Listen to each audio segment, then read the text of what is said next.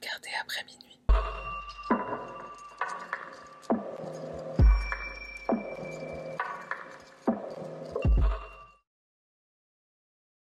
Salutations mon cher panda, moi c'est Sahara, bienvenue sur ma chaîne. Ça t'est déjà arrivé d'avoir une personne dans ton entourage au sujet de laquelle tu te dis elle sort avec un mec qui est pas très cool. Enfin, pas très cool, c'est une façon soft de dire un gros connard, un mec toxique. Aujourd'hui, on utilise très souvent l'expression pervers narcissique, un peu dans tous les sens, pour décrire des personnes très problématiques. Une expression fourre-tout pour désigner une personne pas très sympa. Donc la question que je me pose forcément ici, c'est qu'est-ce qu'un pervers narcissique? Tu verras que l'une des personnes dont il est question dans cette vidéo pourrait très bien illustrer dans le dictionnaire ce concept elle toute seule. D'après mes petites recherches, voilà ce que j'ai retenu. Tout d'abord, les pervers narcissiques sont très doués pour la manipulation. Tu sens que quelque chose ne tourne pas rond, mais c'est difficile à expliquer, difficile à mettre le doigt dessus. Au début, ils peuvent sembler super sympas, enfin une personne comme tout le monde avec des qualités, des défauts, mais quand on creuse et qu'on apprend vraiment à les connaître, on s'aperçoit que ce sont des personnes qui veulent toujours avoir le contrôle sur les autres et surtout dans leurs relations. D'ailleurs, ils ne se soucient pas vraiment des sentiments des autres. Si tu un problème, ils vont probablement l'ignorer ou le minimiser pour se mettre en avant. Genre tu te casses une jambe, ils vont dire ah ben moi je me suis cassé un ongle, c'est bien plus pire que toi. Ils mentent très souvent, même pour des trucs sans importance, juste pour garder le contrôle sur toi. Avoir tort, impossible. Ils ne reconnaissent jamais leurs erreurs. Si quelque chose va mal, c'est toujours de la faute des autres. Et la cerise sur le gâteau, ce type de personne a la critique très facile et un certain talent pour te faire euh, te sentir comme une merde. Le pervers narcissique est souvent très jaloux et veut garder la main mise sur tes potes, sur ta famille, etc., ton entourage. Le but est souvent très simple et évident, on cherche à t'isoler de ton entourage, t'éloigner tes amis, tes proches dans le but évident de mieux te contrôler, et autre corde à leur arc, le recours au chantage affectif. L'amour, mais sous condition.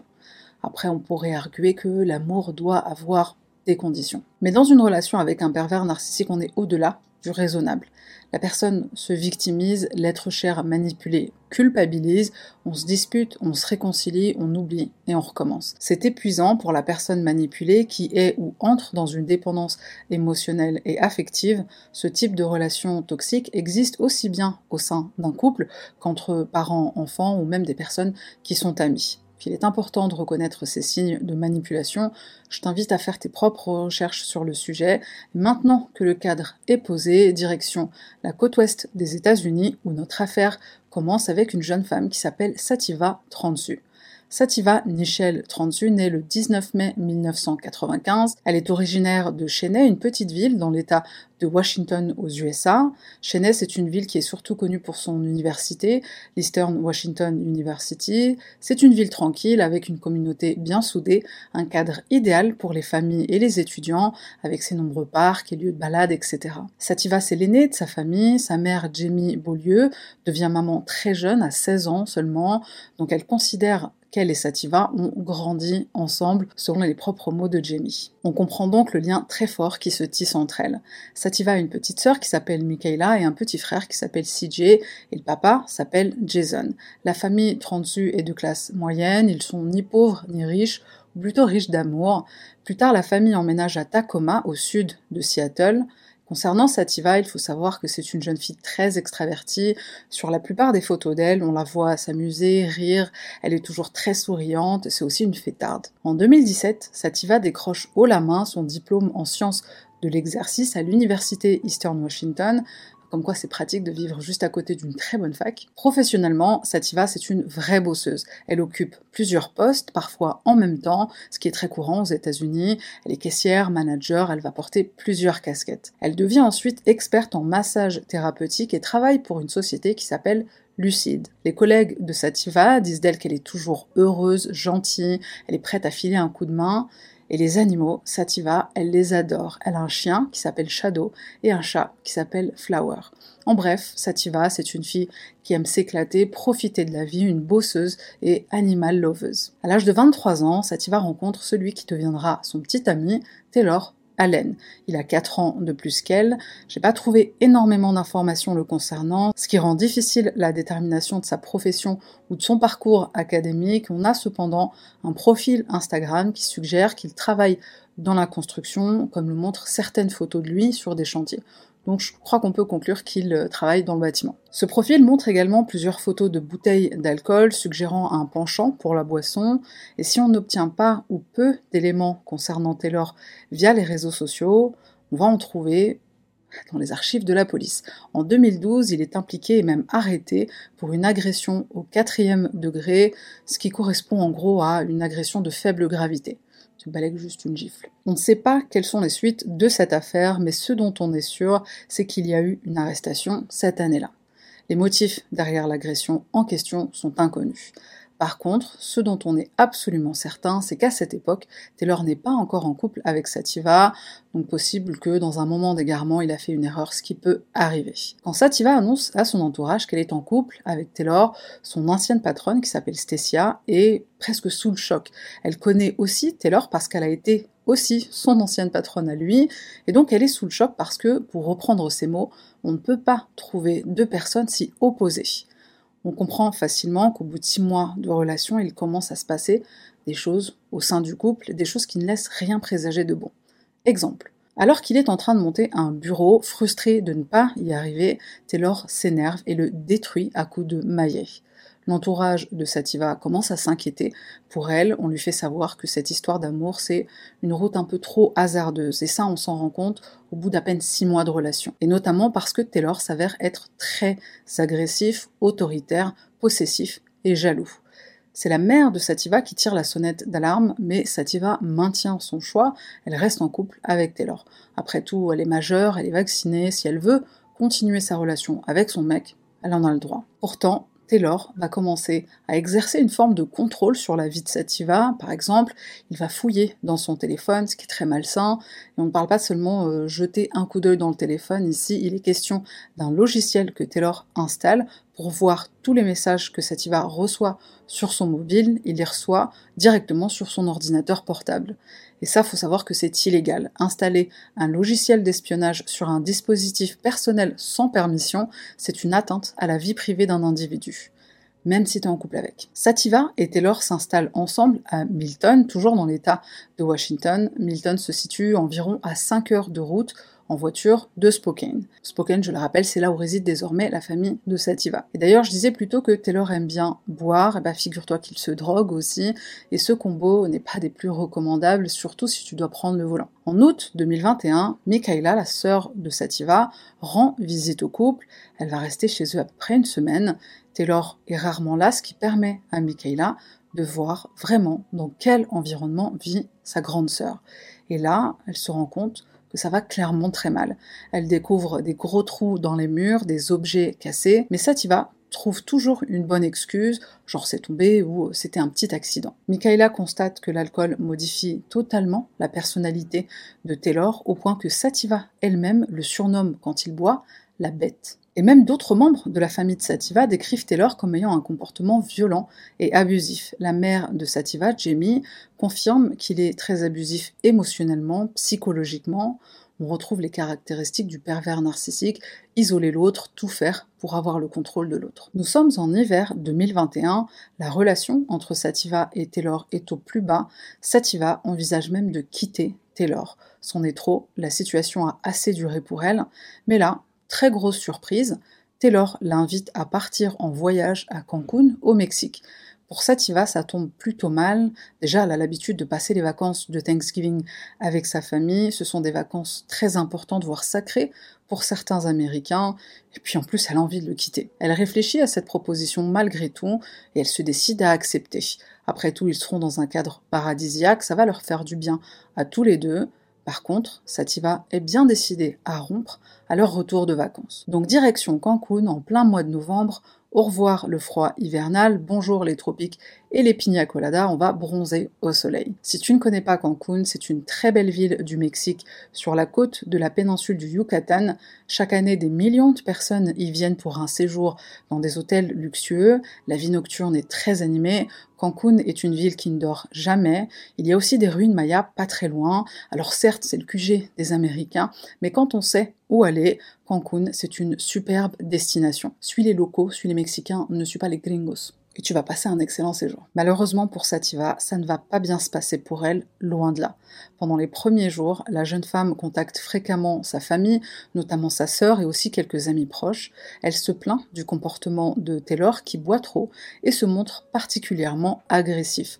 Alors certes, elle envoie de superbes photos de ses vacances, des photos de son superbe hôtel, le Al Ritmo Resort, qui coûte environ 150-200 euros la nuit, mais tout finit par revenir sur le climat de tension entre elle et Taylor. Le couple se dispute très souvent, ils boivent tous les deux des quantités d'alcool astronomiques.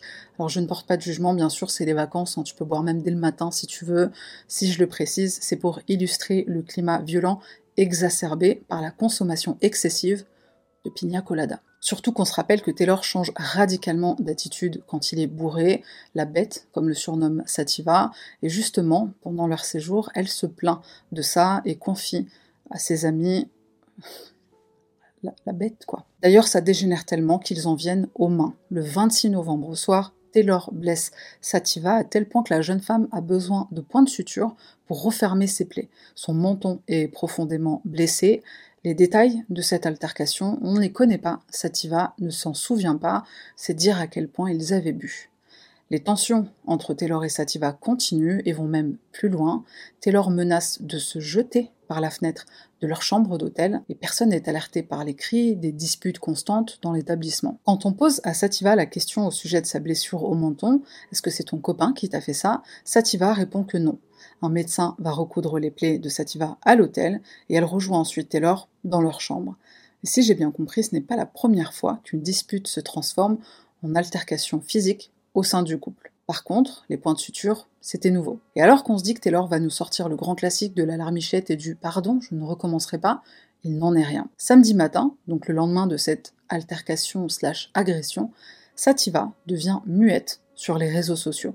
Elle qui est du genre expressive, aussi par message, SMS, Snapchat, aucune nouvelle. C'est pas normal, son entourage le remarque tout de suite, surtout que ses derniers messages parlent de la dispute avec son copain et des points de suture. Sa sœur, Michaela, exprime ses inquiétudes sur Facebook puisqu'elle sait qu'une confrontation vient d'avoir lieu entre Sativa et Taylor. Elle s'inquiète vraiment. Pour en arriver à des points de suture, on n'est pas sur une gifle, hein, même si euh, la gifle c'est déjà violent en soi. Très vite, on en vient à des conclusions bien sinistres et à juste titre. La nuit de vendredi à samedi, des résidents de l'hôtel se plaignent d'entendre des cris, mais personne ne trouve judicieux de s'inquiéter et prévenir, alors peut-être pas la police, mais au moins le personnel de l'hôtel. Si quelqu'un avait parlé, on ne serait pas là ce soir. Le lendemain de l'altercation-agression, c'est-à-dire le 27 novembre 2021 au matin, une femme de chambre retrouve le corps inerte de Sativa. Elle appelle immédiatement le 911 oui, au Mexique aussi, pour contacter les services d'urgence, on compose le 911 comme aux USA. Donc les services d'urgence arrivent et découvrent Sativa couchée sur le ventre. Elle porte encore son sac à main à l'épaule. À l'âge de 26 ans, Sativa sous est déclarée morte et c'est vers 9h ce matin-là que sa famille reçoit un appel des autorités mexicaines pour leur annoncer la terrible nouvelle.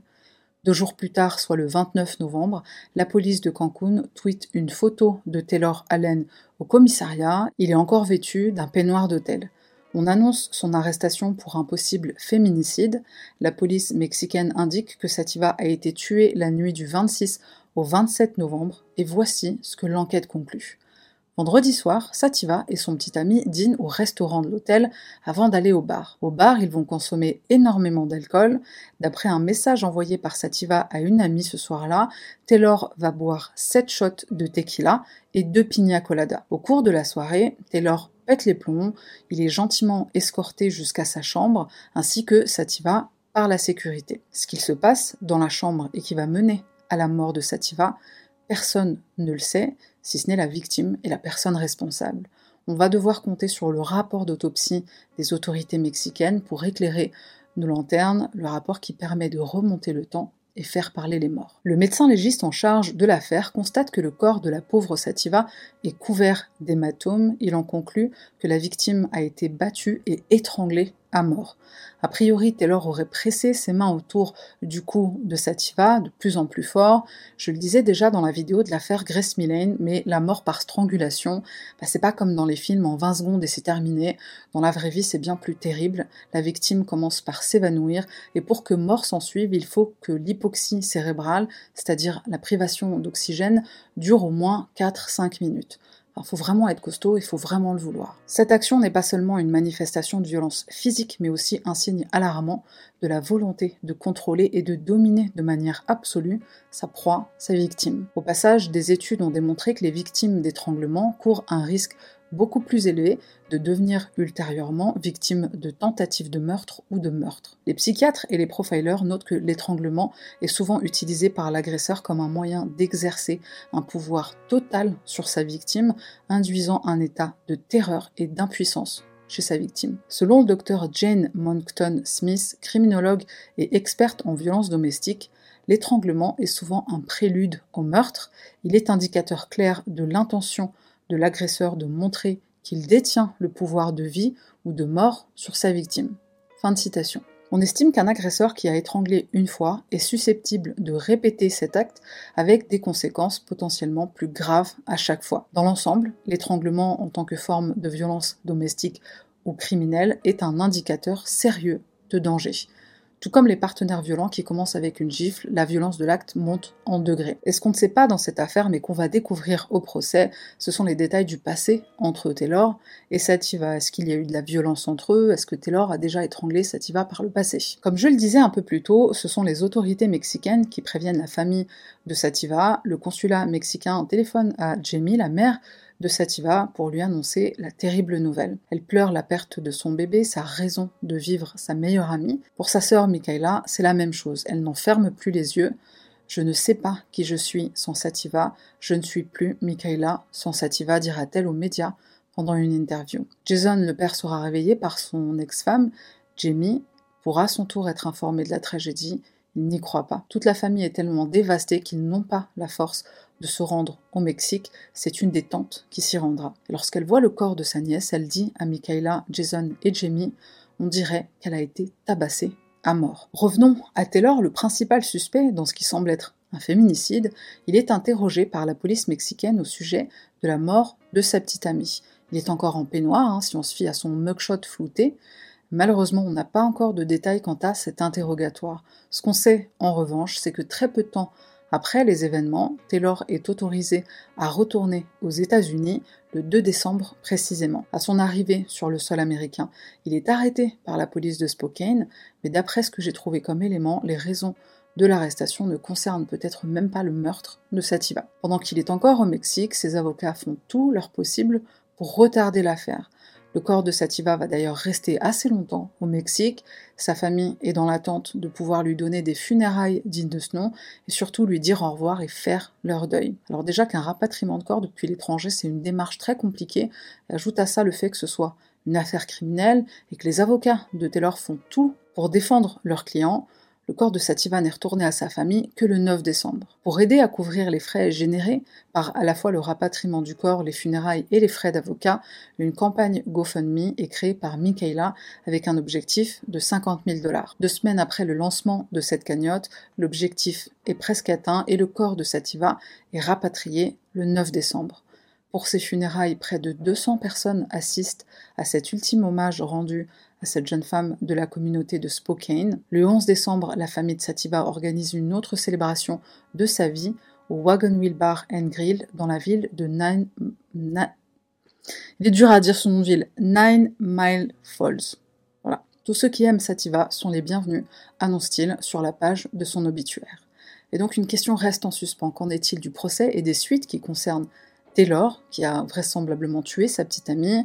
Alors c'est là qu'on est dans le flou le plus total, aucun article ne mentionne aucune mise à jour, la seule qui est disponible, c'est celle de la page GoFundMe, page sur laquelle Michaela annonce qu'une première audience devait avoir lieu le 8 septembre 2022, mais elle a été reportée par les avocats de Taylor pour apparemment une technicalité de merde.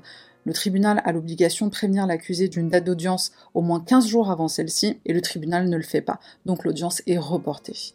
D'après certaines sources, Taylor est de nouveau à Cancun au Mexique, mais la plupart des articles ou publications à son sujet sont vraiment très anciens, donc à confirmer. Pour information, la peine de mort a été abolie au Mexique en 2005, et c'est vrai que déjà avant cette date, on avait très peu recours à la peine de mort. La dernière fois qu'une personne a été exécutée au Mexique, c'était en 1961. On est bientôt en 2024, et parmi les dernières actualités au sujet de Sativa, il y a la création d'une course à pied en sa mémoire qui a pour but de prévenir la violence domestique. Sa sœur Michaela est de la partie toujours là pour représenter Sativa devant les médias, là où sa mère reste relativement discrète. Ce n'est pas surprenant puisque la mère de Sativa a été particulièrement choquée par la perte de sa fille, comme on peut s'en douter. Puisque la couleur préférée de Sativa, c'est le violet, on peut voir sur les images des ballons de cette couleur, mais aussi des participants qui rendent hommage à Sativa à leur manière.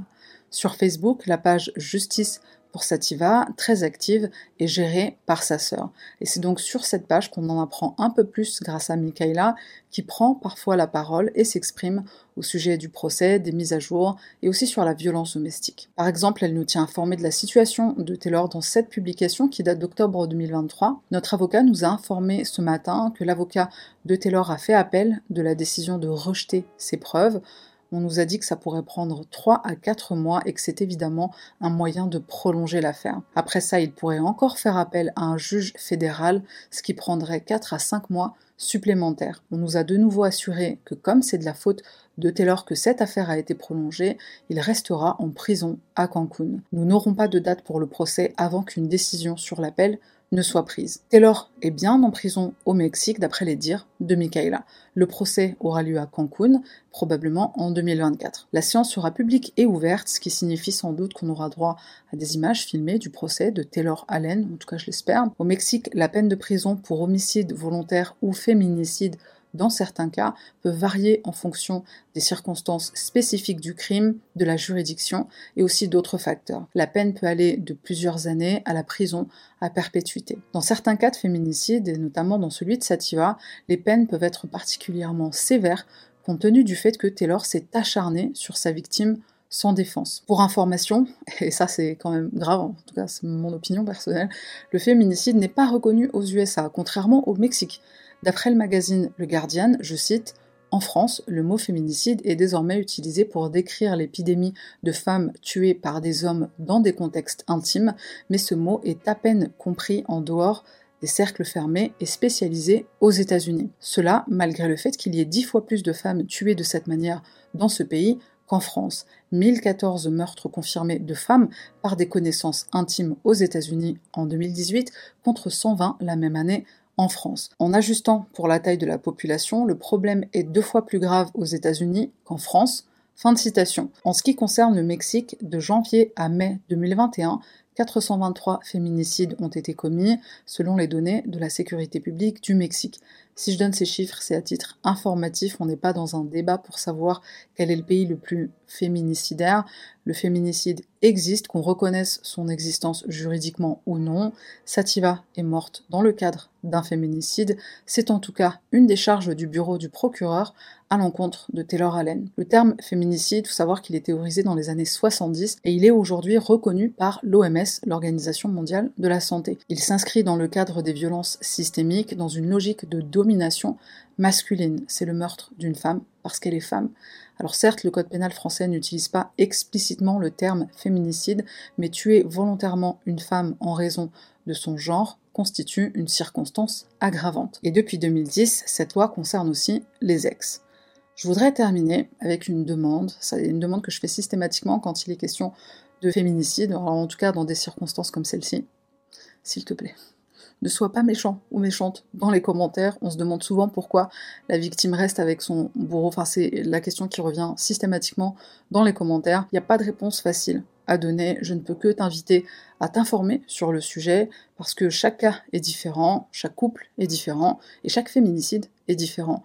Garde l'esprit ouvert, ne sois pas dans le jugement. Une femme qui reste avec un homme qui la maltraite, il peut y avoir différentes raisons, différentes explications.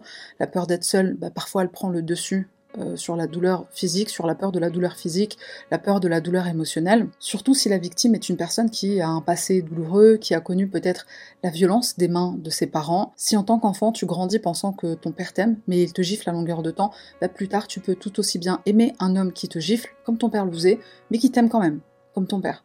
C'est en tout cas ce que croient certaines victimes et il faut beaucoup, beaucoup de temps, de courage pour sortir d'une relation toxique quand on y arrive. On parlait de pervers narcissique un peu plus tôt. A aussi la dépendance affective, la manipulation. On est sous l'empire d'une personne. Oui, on dit être sous l'empire de quelqu'un et sous l'emprise de quelque chose. Michaela, la sœur de Sativa, elle met vraiment un point d'honneur à lutter contre les violences domestiques. C'est ce que Sativa aurait voulu. Et Jamie dit la même chose. Sativa aurait voulu que son histoire puisse aider d'autres personnes. Donc elle se battent pour cette cause. Et encore aujourd'hui. Merci d'être resté jusqu'à la fin de cette vidéo et on se retrouve la semaine prochaine pour une nouvelle affaire.